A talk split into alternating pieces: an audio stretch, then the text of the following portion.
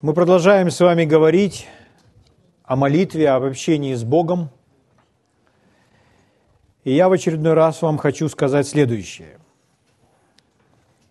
Самое важное общение, самые важные взаимоотношения, которым может научиться человек в жизни, это общение с Богом. Если человек научился общаться с Богом, и для него молитва, мы говорим с вами о личной молитве, о личном времяпровождении. Потому что совместная молитва или молитвное собрание, на котором присутствует группа людей, и мы все вместе там молимся, это не произведет для вас то, что ваше личное общение с Богом. У вас должно быть личное общение с Богом. И мы не говорим о служителях или о людях, которые призваны совершать различную работу для Бога в теле Христова или как миссионеры. Мы говорим о каждом верующем.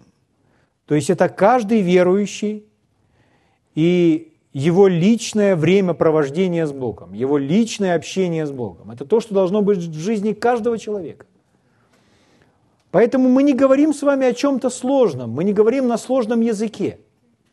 Мы говорим с вами максимально просто, чтобы это было понятно подростку, чтобы это было понятно пенсионеру, который только начинает свой путь в Боге, чтобы это было понятно любому человеку, любого образования, любого возраста. Потому что каждый должен иметь общение с Богом. И наше удовлетворение от жизни с Богом, оно черпает свои силы именно от общения с Богом. Потому что мы пришли к Богу для того, чтобы быть с Ним всегда, чтобы быть с Ним близки. И если мы с Ним не близки, если Бог от нас на расстоянии, и все, что мы можем слышать и знать о Боге или от Бога, мы слышим через своего проповедника – или читаем где-то в книгах, то вы не будете удовлетворены. Возможно, вы будете удовлетворены в начале, но проповедник, он приведен, послан в вашу жизнь для того, чтобы научить вас этим личным отношениям с Богом. Чтобы каждую минуту своей жизни вы понимали, что можно иметь с Богом общение. И более того, нужно, потому что Бог влечет меня, Он зовет меня. Он желает со мной иметь эти романтические взаимоотношения всегда. Речь идет о молитве. Но для многих людей молитва – это нечто загадочное. Для некоторых людей молитва – это монолог, что человек просто сказал о чем-то Богу. И когда он ушел с молитвы, то он до конца не осознает, был ли я услышан Богом или нет. Он не имеет твердой, прочной уверенности, что каждое слово – было услышано Богом. И Он внимателен к нашим словам. Он услышал, и он отвечает. Поэтому человек должен иметь эту стопроцентную уверенность в своем сердце, что Бог слышит. Следующее, Бог говорит. Бог дает знать, понять, что он хочет, чего он желает, куда он направляет, как он исправляет. То есть он живой. Он живой.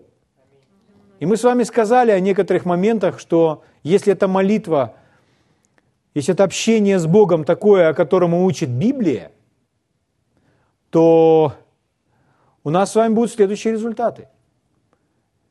Мы, это обязательно на нас повлияет. И мы после этой молитвы станем другими людьми. Мы приобретем мир, уверенность. Наша уверенность укоренится, укрепится. Мы только утвердимся в своей вере. Мы будем переживать его атмосферу, и эту атмосферу мы вынесем из своей молитвенной комнаты. Так что эта атмосфера, атмосфера Бога, Его любви, Его чистоты, Его святости, Его мира – она распространится на других. Возможно, люди не смогут объяснить и передать словами, как это происходит. Это не физический запах. Это не влажность в воздухе. Это атмосфера духовная. Слава Богу. Первое место Писания, которое мы с вами прочитаем, на котором мы базируемся, это Евангелие от Иоанна, 16 глава, начиная с 23 стиха. Это говорит наш Господь Иисус. В тот день, в день Нового Завета, в наш сегодняшний день, вы не спросите или не попросите меня ни о чем. Истинно, истинно говорю вам, о чем не попросите Отца во имя Мое, даст вам. Да ныне вы ничего не просили во имя Мое. Просите и получите, чтобы радость ваша была совершенна. Итак, попросите Отца во имя Мое. Он наш Отец. Благодаря тому, что сделал Иисус, мы с вами имеем доступ, имеем право приходить к Богу, Создателю Вселенной, как к своему Отцу. Приходить – это значит приходить внутренне. Мы можем, как Павел пишет, преклоняю колени мои пред Отцом Господа нашего Иисуса Христа, мы можем преклонить колени, можем перед Ним стоять, но мы с вами можем даже лежать в постели ночью и обратиться к Богу. И Он будет слушать нас и общаться с нами. Слава Богу! Он наш Отец. Если мы, будучи детьми, допустим, вы, будучи маленьким ребенком, вы приходили в постель к своим родителям и говорили, можно я полежу немножко с вами, и мама с папой вам разрешали. Вы ложились рядом начинали с ними разговаривать о чем-то. Потом, когда вы засыпали, они вас относили э, в свою постель, к примеру. Но дети делают так. Дети прибегают. И родители им позволяют. Ну, полежи, полежи. Сегодня можно, полежи. Но это очень интимно. Они ощущают тела своих родителей, дети обнимают их. Как чувствует себя при этом родитель? когда это маленькое существо обнимает его и дергает его за бороду. Это приятно. Это родственные отношения. Наш Небесный Отец еще ближе. Слава Богу. Поэтому, если вы лежите в постели и говорите, дорогой Господь, и вы не, можете уснуть по какой-то причине, и вы начинаете возлагать все свои заботы, беспокойство на Него, прямо лежа в постели, Он слушает вас. И вы можете наполниться Его Духом прямо под одеялом. И сказать, Господь, мне стало так легко, мне стало так свободно, мне стало так хорошо, потому что Ты мой Отец. Может быть, у вас что-то такое там происходит, и вы не очень хотите даже своего супруга или супругу по этому поводу беспокоить. И вы разговариваете с Богом шепотом. Вы едва шевелите губами, но Он слышит вас. Он ваш любящий Отец. Слава Богу. Итак, Иисус сказал, просите Отца во имя Его. Мы вернемся с вами в 15 главу и прочитаем 7 стих. Евангелие от Иоанна, 15 глава, 7 стих. Наш Господь Иисус говорит следующее. «Если прибудете во мне, если прибудете во мне, и слова мои в вас прибудут, то чего не пожелаете, просите, и будет вам. Это условие. Как много люди молятся, и их молитвенная жизнь неуспешна. И задается вопрос, ну почему? Почему такое впечатление, что Бог меня не слышит? Почему Он не отвечает на мои молитвы? В этом стихе сокрыто условие.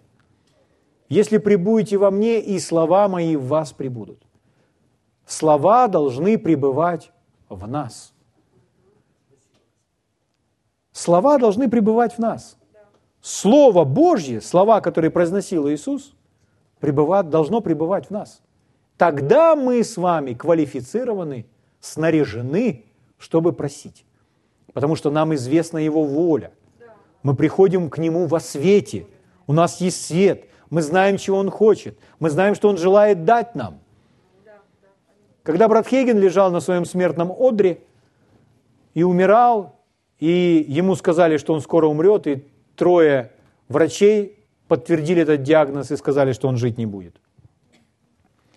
И он лежал там, общался с Богом. И внутри, глубоко внутри своего сердца, он не слышал слышимый голос, но эта внутренность как будто разговаривала с ним. И внутренность ему говорит, ты можешь быть исцелен. Все сказали, что я умру. А внутренность говорит, ты можешь быть исцелен. Он облег это в такие слова. Ты можешь быть исцелен. И тогда он задал вопрос, но где же мое исцеление? И этот внутренний голос сказал, твое исцеление в Слове. В Слове? Мое исцеление в Слове? И он начал старательно читать свою Библию. Это стало началом к тому, чтобы он начал внимательно ее читать. Почему? Он начал искать там свое исцеление. И как только он начал, он сказал, Господь, он начал с Нового Завета. Господь, все, что я увижу в Слове, все, все, что ты говоришь здесь, я обещаю тебе, я приму это. Я приму это верой, и я буду так жить. Я буду это исполнять. Я обещаю тебе прямо сейчас. И он начал читать. Евангелие от Матфея, первая глава. Евангелие от Матфея, вторая глава. Евангелие от Матфея, третья глава. Евангелие от Матфея, четвертая глава. Евангелие от Матфея, пятая глава. То, что мы называем Нагорной проповедью. Там много слов Иисуса, начиная с пятой главы. И вот он дошел до шестой главы, где было сказано, не заботьтесь о том, что есть и пить. Не заботьтесь о том, во что одеться. Не заботьтесь о завтрашнем дне. На этих словах он отложил свою Библию. Сказав, я не могу это исполнить. Моя мама и бабушка – чемпионы мира, потому чтобы заботиться и волноваться по всякому поводу. А я занимаю второе место.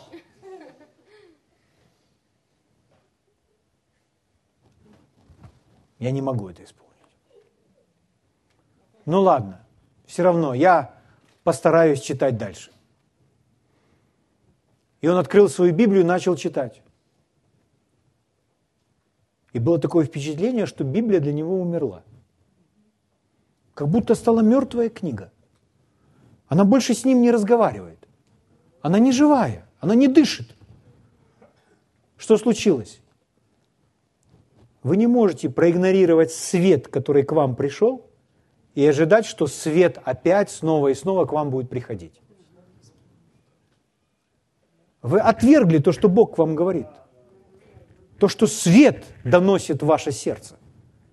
И поэтому света больше не было. Эй, эй, Библия, говори!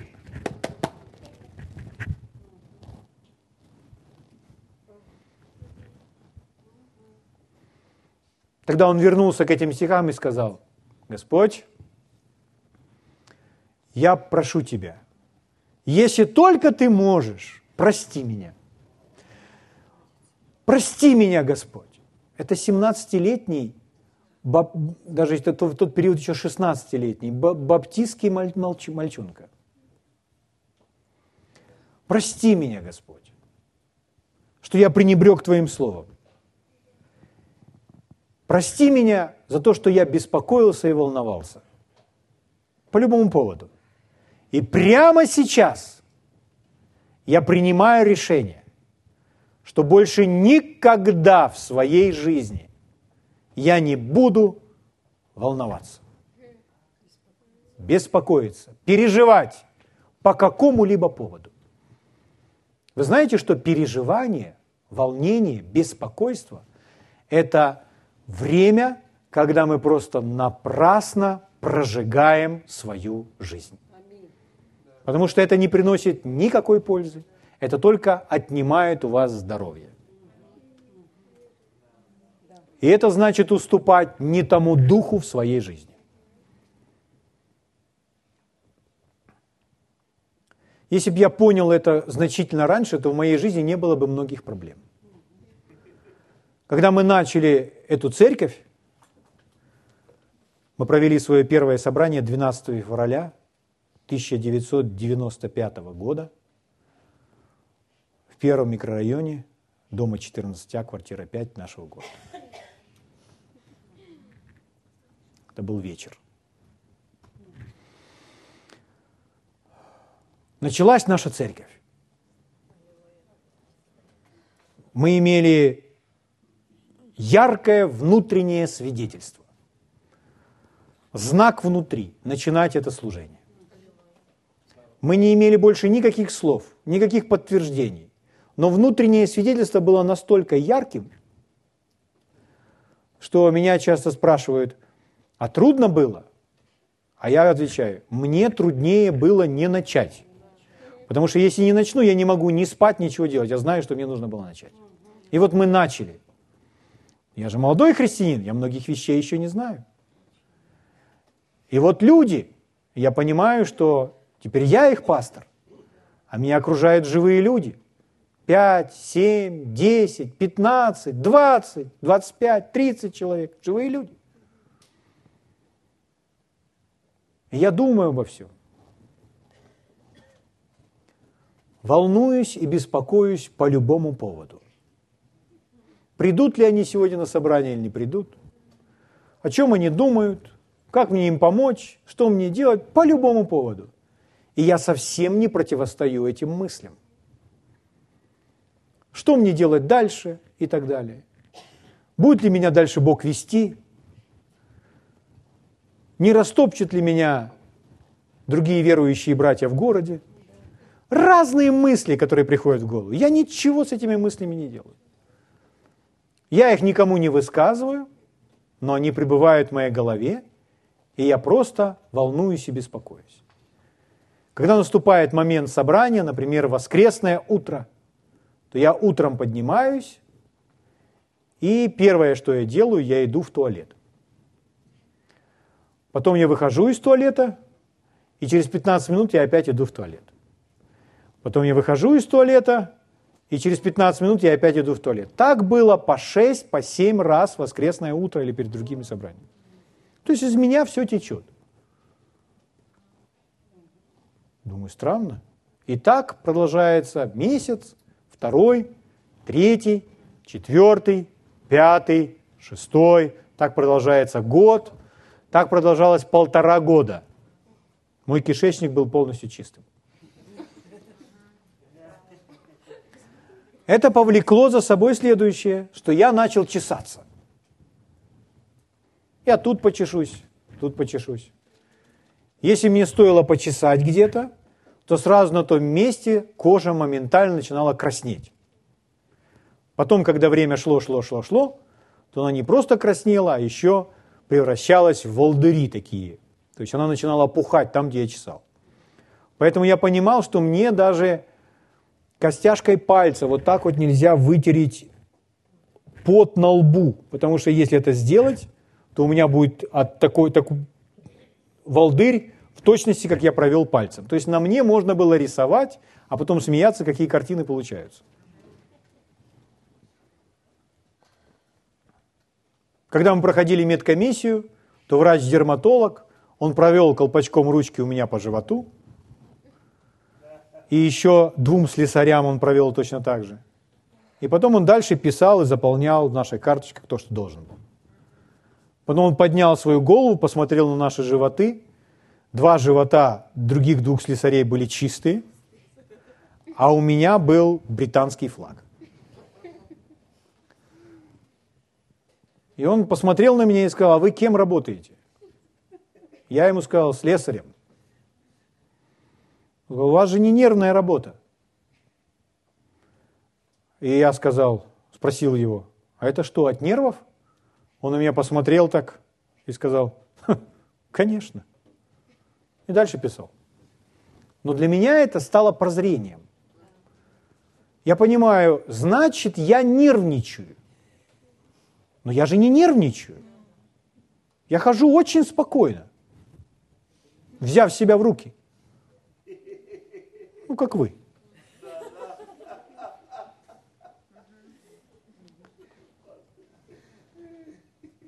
Но что я делаю? А я волнуюсь, беспокоюсь по любому поводу. В этот полуторалетний период мы оказались на конференции в одном месте. Конференция была посвящена многим вопросам, там много говорили об освобождении и так далее. Вот такая себе нормальная христианская конференция. Сейчас бы я на нее не поехал, но в тот период я ездил всюду, потому что не так много этих мероприятий было. я еще не умел слушать свое сердце. Моя поездка в Москву, это уже было после. И вот, оказавшись на этой конференции в одном из городов Украины, там была группа служителей, которые были ну, из многих частей Европы. И они молились за многих служителей. И я тоже к ним подошел и сказал, слушайте, пожалуйста, помолитесь за меня все вместе. В результате они встали в круг, их было человек 8 или 9. И я им рассказал эту ситуацию, сказал, что я пастор, уже почти два года. И если провести по коже, то моя кожа вот так вот краснеет, и у меня все в волдырях. Может быть, действительно из меня нужно выгнать какого-то беса. Они обступили меня и помолились за меня. Они молились за меня недолго, может быть, 5, может быть, 7, может быть, 10 минут. Каждый из них возложил на меня руки, каждый помолился на языках, каждый провозгласил то, что считал нужным. Я их поблагодарил, и приехал домой. Что случилось с этой проблемой? Ничего. Как она была, так она и осталась. Я по-прежнему ходил в туалет, я по-прежнему, у меня все в волдырях, и проходит другой месяц, третий четвертый, и пятый, и шестой. И я нахожусь, я живу с этой проблемой. Но когда я прошел эту медкомиссию, и мне врач сказал, что это от нервов, я пришел домой, и я вспомнил, что есть урок в основах духовного роста. О том, где написано в послании к филиппийцам, 4 глава, там, 5, 6, 7, 8 стихи, где сказано, не заботьтесь ни о чем, но молитесь обо всем. Не заботьтесь ни о чем, но всегда в молитве прошение, моление, благодарение, открывайте свои желания перед Богом. И что дальше? И мир Божий, который превыше всякого ума, соблюдет сердца ваши и помышления ваши во Христе Иисусе. А затем о том, что только чисто, истинно, справедливо, достославно, добродетель, похвала, о том помышляйте. Аминь. То есть дана подробная инструкция, все, что делать. И брат Хейген ее объясняет. И я понял, что я же беспокоюсь обо всем. И я сказал, дорогой Господь, пожалуйста, прости меня, что я беспокоился. Этот стих, я его как будто не видел. Я как будто, я, я знал много мест Писания, которые говорят, не заботьтесь. Здесь нет ни одного человека в этой церкви, который бы не знал, что Слово Божье говорит, не заботьтесь. Но когда речь идет об исполнении, то это совсем другая история. Поэтому этот стих не был для меня настолько живым. И он, я как будто не видел, что он является подробной инструкцией и ответом для меня. Ну что я сделал? Я сказал, Господь, кому я пришел? Богу. Очень просто. Молитва простая, но она уже во свете. Если прибудете во мне, и слова мои в вас прибудут. Аминь. Все, Слово Божье живет во мне, я молюсь во свете. Я говорю, дорогой Господь, я отказываюсь волноваться и беспокоиться по этому поводу, за церковь, за тех людей, за учение, за прославление, за посещение больных, за то, что они умирают, за похороны, за, за все. Я отказываюсь волноваться и беспокоиться. Я возлагаю эти заботы на тебя, как говорит твое слово. И теперь по любому поводу я буду приходить к тебе, но я больше с этой минуты волноваться не буду. Я не могу так же сказать, как брат Хейген, потому что брат Хейген, когда на смертном одре принял это решение, он сказал, он больше никогда не волновался. У него была масса возможностей начать беспокоиться, но он больше не беспокоился. Я не могу сказать точно так же, как он, что у меня не было моментов больше в жизни, когда я настолько не позволял беспокойству. Но я опять это исправлял. И сегодня я стою на том, что я не буду больше этого делать. Куда и вас приглашаю. Но вы знаете, что случилось после, после той моей молитвы, когда я вот так вот пришел к Богу и так просто сказал, просто основываясь на Священном Писании. В течение одной недели, в течение одной недели, я просто не знаю точно, когда это прошло, но в течение одной недели я заметил, что я начал тереть свой лоб перед зеркалом, а он остается бледным, белым, не красным, таким, как и был. Я поймал себя на том, что я хожу в туалет, как все нормальные люди. Мне не нужно семь раз ходить перед собранием. Слава Богу. У меня было еще одно, еще один симптом, еще одно выражение этой проблемы. Я не смог есть рыбу. То есть рыбу, в каком бы виде я ее не съедал. В каком бы виде. В любом виде. Жареную, вареную, соленую, любую. Она возвращалась обратно моментально. И я понял, что это все на этой нервной почве. И когда я увидел, что этого всего нет, то есть я уже свободен, то Оля уже меня щадила, она не так много мне давала рыбы, или я ее просто не употреблял. И потом получилось так, что спустя некоторое время я уже вижу, что я не чешусь, и там на ужин, к обеду Оля приготовила рыбу. И я съел этой рыбы. Я понимаю, что я сейчас буду ее есть. И когда я съел, и я сидел, и я прислушивался к себе, меня начало тошнить. Я выскочил из-за стола, я начал ходить по комнате, я сказал, нет, я буду есть рыбу. Все, я больше ее не верну. Я не отдам ее больше я буду есть рыбу и отказываюсь от этого. Все, я свободен от этого. С тех пор подобный симптом появился, может быть, спустя три или четыре года. Я опять ощутил за столом те же самые симптомы, что меня подташнивает. И как будто мне нехорошо. Я встал из-за стола, вышел, и говорю, нет, я откажусь от этого, я буду есть рыбу. Иисус ел хлеб и рыбу, я буду как Иисус. Аминь. Поэтому, когда люди мне рассказывают истории, что они чего-то есть не могут, то я им всячески начинаю говорить, что ну, нужно работать над этим, потому что все продукты сотворил Бог. И если мы чего-то не можем есть, то мы лишены удовольствия, которое Бог для нас создал. О чем я рассказываю? Друзья мои, вы себе не представляете, сколько разных проблем у людей, подобных моей, основанном на том, что человек просто не имеет правильного общения с Богом. Вы скажете, а какое правильное общение с Богом? А давайте откроем этот стих, послание к филиппийцам. Это все, этот стих о молитве, о вашем общении с Богом. Послание к филиппийцам. Четвертая глава.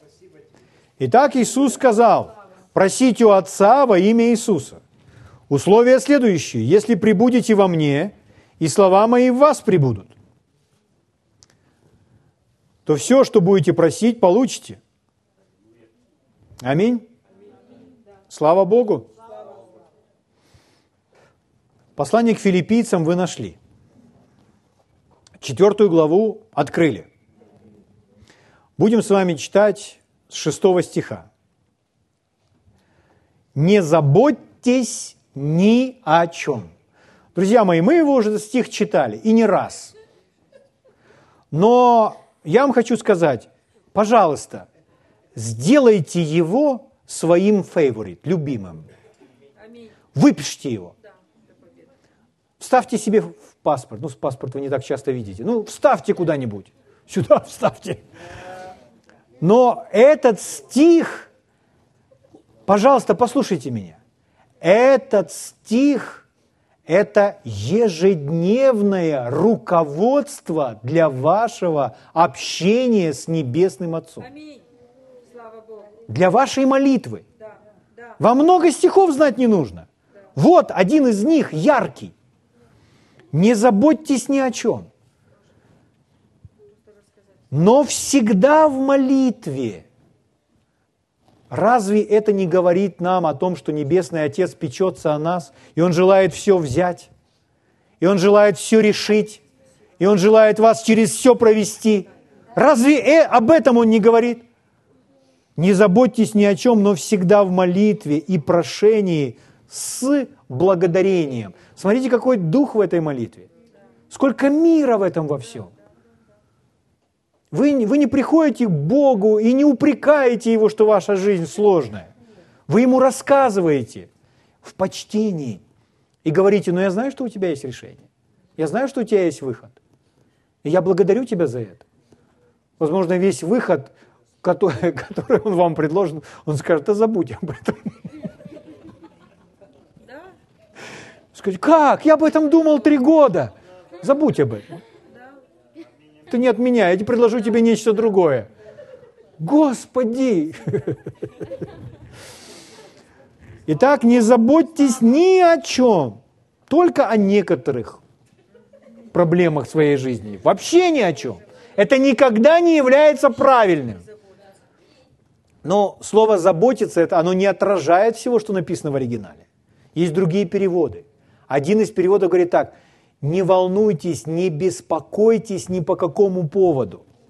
То есть речь идет о проявлении страха за свою жизнь, за жизнь своих детей, за финансовую сферу, за сферу отношений.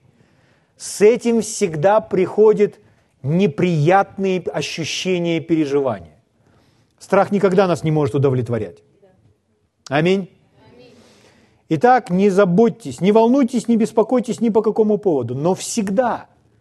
То есть это решение для всегда. То есть это всегда правильно. Всегда, и днем, и ночью. Но всегда в молитве и прошении, с благодарением. Открывайте свои желания пред Богом. То есть не будьте в себе, не будьте такие закрытые от Бога. Я ему об этом не скажу. Почему вы ему об этом не скажете? Потому что он скажет мне, чтобы я этим больше не занимался. Видите, вы все знаете прекрасно. Угу. Но с Богом нужно быть максимально обнаженным. Он и так всю внутренность нашу видит. Но мы должны открывать это. Аминь. Открывайте свои желания пред Богом. Как результат этого общения с Богом – Дальше написано «и мир Божий». То есть, если вы делаете все правильно, вас как будто бы накачивают миром. И вот вы были в беспокойстве, открыли свой рот, начали говорить, и происходит процесс вашего избавления от беспокойства, и вы наполняетесь миром. Присутствие Господа, Дух Святой всегда приносит мир – всегда приносит удовлетворение внутреннее. Вы его сразу же будете переживать. Это общение с Богом, этот мир вам уже говорит. Вы его можете уже облечь в слова. Этот мир вам говорит, молодец, правильно, я опекусь о тебе. Я беру это. Я разберусь с этим. Я за тебя. Твоя жизнь сокрыта во мне. Я объемлю тебя и справа, и слева – и сбоку, нет, сбоку это слева, Со всех сторон. Аллилуйя! Слава Богу! Позвольте я дам вам еще одно место Писания. Здесь написано, давайте дочитаем. Итак, и мир Божий, который превыше всякого ума соблюдет или наполнит сердца ваши и помышления ваши. То есть душа тоже придет в равновесие и спокойствие. Как же будут благословенны все члены нашей семьи, что мы ходим в этом божественном мире? Я не говорю о том, что мы нервничаем и пьем кровь у членов своей семьи. Я говорю о том, что если мы просто стараемся держать себя в руках, члены семьи это чувствуют. И они проходят через это вместе с нами. Но если мы от общения с Богом имеем полную свободу, и мы наполнены Его миром, любовью. И мы готовы вникнуть в чьи-то другие проблемы и выслушать того человека, вместе с ним поплакать, и при этом не впадая в депрессию, а просто наслаждаясь тем, что Святой Дух через нас служит этому человеку. Потому что мы наполнены и переполнены миром. Мы удовлетворены в своем Боге. И даже если у нас мы можем сказать с Павлом, сегодня у нас ничего нет, но мы многих обогащаем. Потому что мы знаем, что Он есть у нас. А когда есть у нас Он, все наши нужды, если еще не восполнены, то будут восполнены. Слава Богу! Мир Божий, который превыше всякого ума, наполнит сердца ваши и помышления ваши во Христе Иисусе. Еще одно место Писания, которое должно стать для вас снаряжением или руководством для вашей молитвной жизни. Мы должны понимать, что эффективная молитвенная жизнь, если прибудете во мне, и слова мои в вас прибудут, основывается на Божьем Слове. Если это основано на Божьем Слове, это будет эффективно. Когда идете общаться с Богом, берите с собой свою Библию. Потому что когда вы садитесь перед Ним, или становитесь на колени перед Ним, и вы вспомните о чем-то из Библии, берите и читайте, потому что Библия – это Бог, говорящий к вам. Чтение Библии мы не называем молитвой, но это молитва. Чтение Библии – это молитва. Мы можем читать ее молитвенно, то есть Бог через Библию разговаривает с нами. И некоторые люди думают, а он мне ничего не говорит. Подождите, откройте Библию. Это письмо любви, написанное вам. Читайте это письмо. Эти строки будут живыми. Они будут выпрыгивать из контекста. Они будут вас ободрять, утешать, обличать, исправлять, наполнять, питать, укреплять. Все через это слово. Поэтому, если молясь Богу, вы вспомнили определенный отрывок – вы его открываете и читаете. Возможно, там в молитве вам захочется его прочитать вслух четыре раза подряд.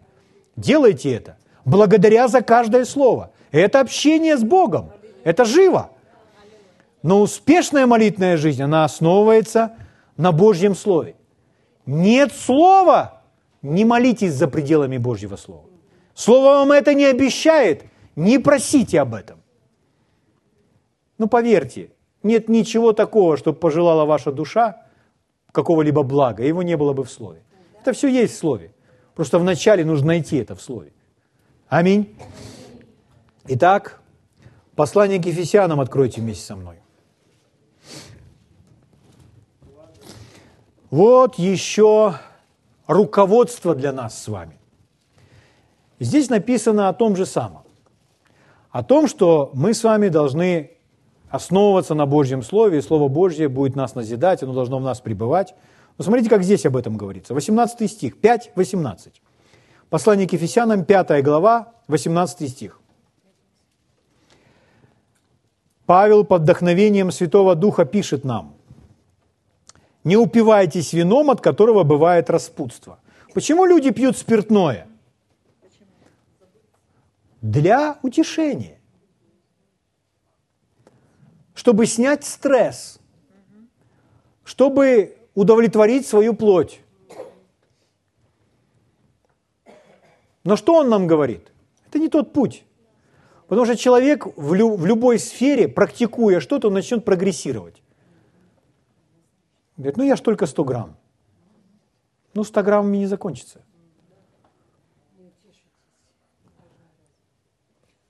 Это, это обман.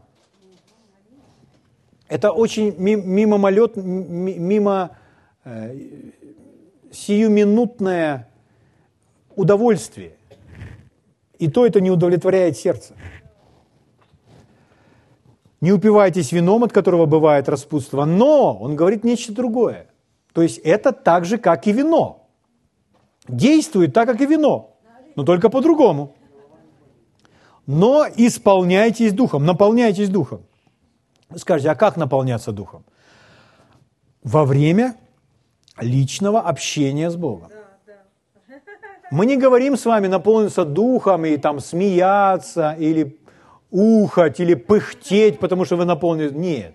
Когда вы общаетесь с Богом, вы им наполняетесь. Вы продолжаете говорить эти слова в мире, это вы наполнены Богом. И ваша молитва течет, ваша хвала начинает течь. Это вы наполнены Богом. Он затмил, покрыл собою все. Все, что вы можете осознавать сейчас – это ваш диалог с Ним. Вы наполнены Богом.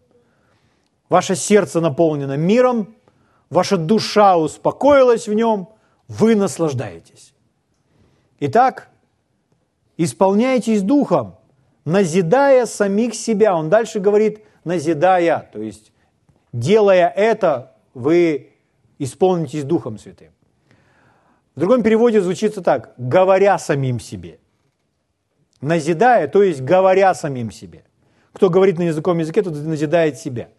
То есть говорить, назидать. Вы назидаете, созидаете посредством говорения. То есть в молитве вы говорите. Поэтому другой перевод, и так прочитаю. Но исполняйтесь духом, говоря самим себе. Что? Псалмы и словословия, и песнопения духовные, пая и воспевая в сердцах ваших Господу – Господу эти песни, эти псалмы, эти духовные песнопения, это Господу. Это вы поете Ему. Вы можете петь на языках, вы можете петь умом. Но речь не идет о заученных песнях. Речь не идет о песнях из сборника. Речь не идет о том, что вы, вы можете петь, конечно, ему песню, которую, вы, которая вам нравится, которую мы поем на собрании. Но здесь написано «пая и воспевая в сердцах ваших Господу», в другом переводе «рождая мелодии в духе». То есть это проявление дара пророчествования. Пророчествующий человек – это человек, который говорит под вдохновением. Он не возвещает будущее. Кто, кто пророчествует, тот говорит людям назидание, увещание, в утешение. Дар пророчества не возвещает будущее. Это говорит людям в назидание, увещание, в утешение. Все один за другим можете пророчествовать. Пророк – это совсем другая история. Пророк, он пророчествует, но он еще возвещает будущее, потому что в его служении действуют дары слова знания, слова мудрости. Слово мудрости всегда связано с будущим. Но это пророк, это служение, это позиция – а пророчествование – это дар Духа Святого, который доступен всем верующим, которые приняли Дух Святой, которые исполнены Духа Святого. Поэтому одно из проявлений – это когда мы в своей молитвенной комнате общаемся с Богом, исполнились Духа Святого, и мы начинаем говорить, о, Спасибо, спасибо, спасибо. О, ты меня утешил, ты изменил все, ты взял все мои боли. Спасибо, спасибо, спасибо. Вы исполнены духом и начинаете. О, деда сата та та па та та та о, дега да да вида ба да да ба да, о да да вита да да ба ра ки солори фери ди гу, раба шегра гара да ви колори бесете да фара. На языках. А потом умом. О, Господь мой, прославляю я Тебя. О, прославляю тебя, тебя, тебя я прославляю. Ты жизнь моя, о, ты мой свет, ты оживотворил меня. И вы рождаете все то, что приходит. Вы скажете, ну, я не, не вижу, чтобы это было очень складно. В иные времена у вас будет складно, в иные как-то... Это не играет никакой роли. Некоторые песни, которые мы с вами поем, они не содержат в себе много куплетов и не содержат много слов. Вот как звучит песня. О, это кровь Иисуса. Это кровь Иисуса. Это кровь Иисуса омыла меня. Все. Три одинаковые строчки, четвертая другая. Не нужно быть слишком большим поэтом, чтобы это сочинить. Но эта песня была рождена вот таких под вдохновением духа в течение одной секунды. У нас у каждого могут такие песни. Когда мы читаем псалмы Давида, то мы с вами наблюдаем. И эти псалмы служат нам. Но они были даны в, первой, в первую очередь для того, чтобы они послужили лично Ему. Они вдохновляли Его, они даны для Его личного вдохновения. Поэтому, если вы возложили все свои заботы на Господа, открыли Ему свои желания, мир Божий наполнил ваше сердце, вы исполнились Духа Святого, вы открываете желания Ему свои, и вы приносите Ему свои просьбы с благодарением. Вы Его благодарите, и вы начинаете Ему петь сами рождая мелодии. Очень незначительный процент в теле Христовом практикует это. Давайте изменим это. Давайте все внимательно будем относиться к своей личной молитвной жизни и времяпровождению с Богом. Чтобы наша жизнь наполнилась общением с Ним везде, всюду. Идя по дороге, когда мы сами, мы используем это время, мы произносим Ему одно-два предложения, а потом идем и слушаем, и просто посмеиваемся, осознавая, что Он просто держит нас на своих коленях, не выпускает нас никуда из своих объятий. Идем и наслаждаемся Его миром. Если нас что-то беспокоит – мы, не откладывая, а сразу же открываем, приносим это Богу, осознавая, что мир Божий должен наполнять наше сердце и ум. Поймите, друзья мои, нет ни одной проблемы, ни одной задачи, ни одного узла, который бы Бог не смог разрешить, не знал, как, или не мог бы вам что-либо по этому поводу подсказать у него есть мудрость. Вот почему он говорит, у кого из вас не достает мудрости, да просит у Бога, дающего всем просто и без упреков.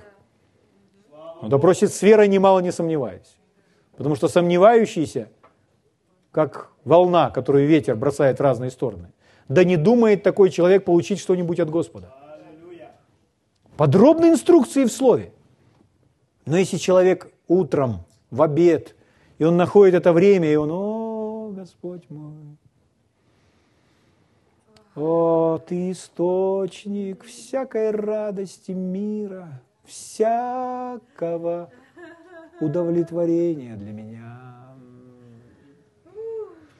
О, ридасата канаморе китиля фраро. Это точно повлияет на всех членов вашей семьи. Они посмотрят на вас, и будут вас слушаться, попросят вас, чтобы вы их взяли за руку и ввели в тот же самый мир, в котором находитесь вы.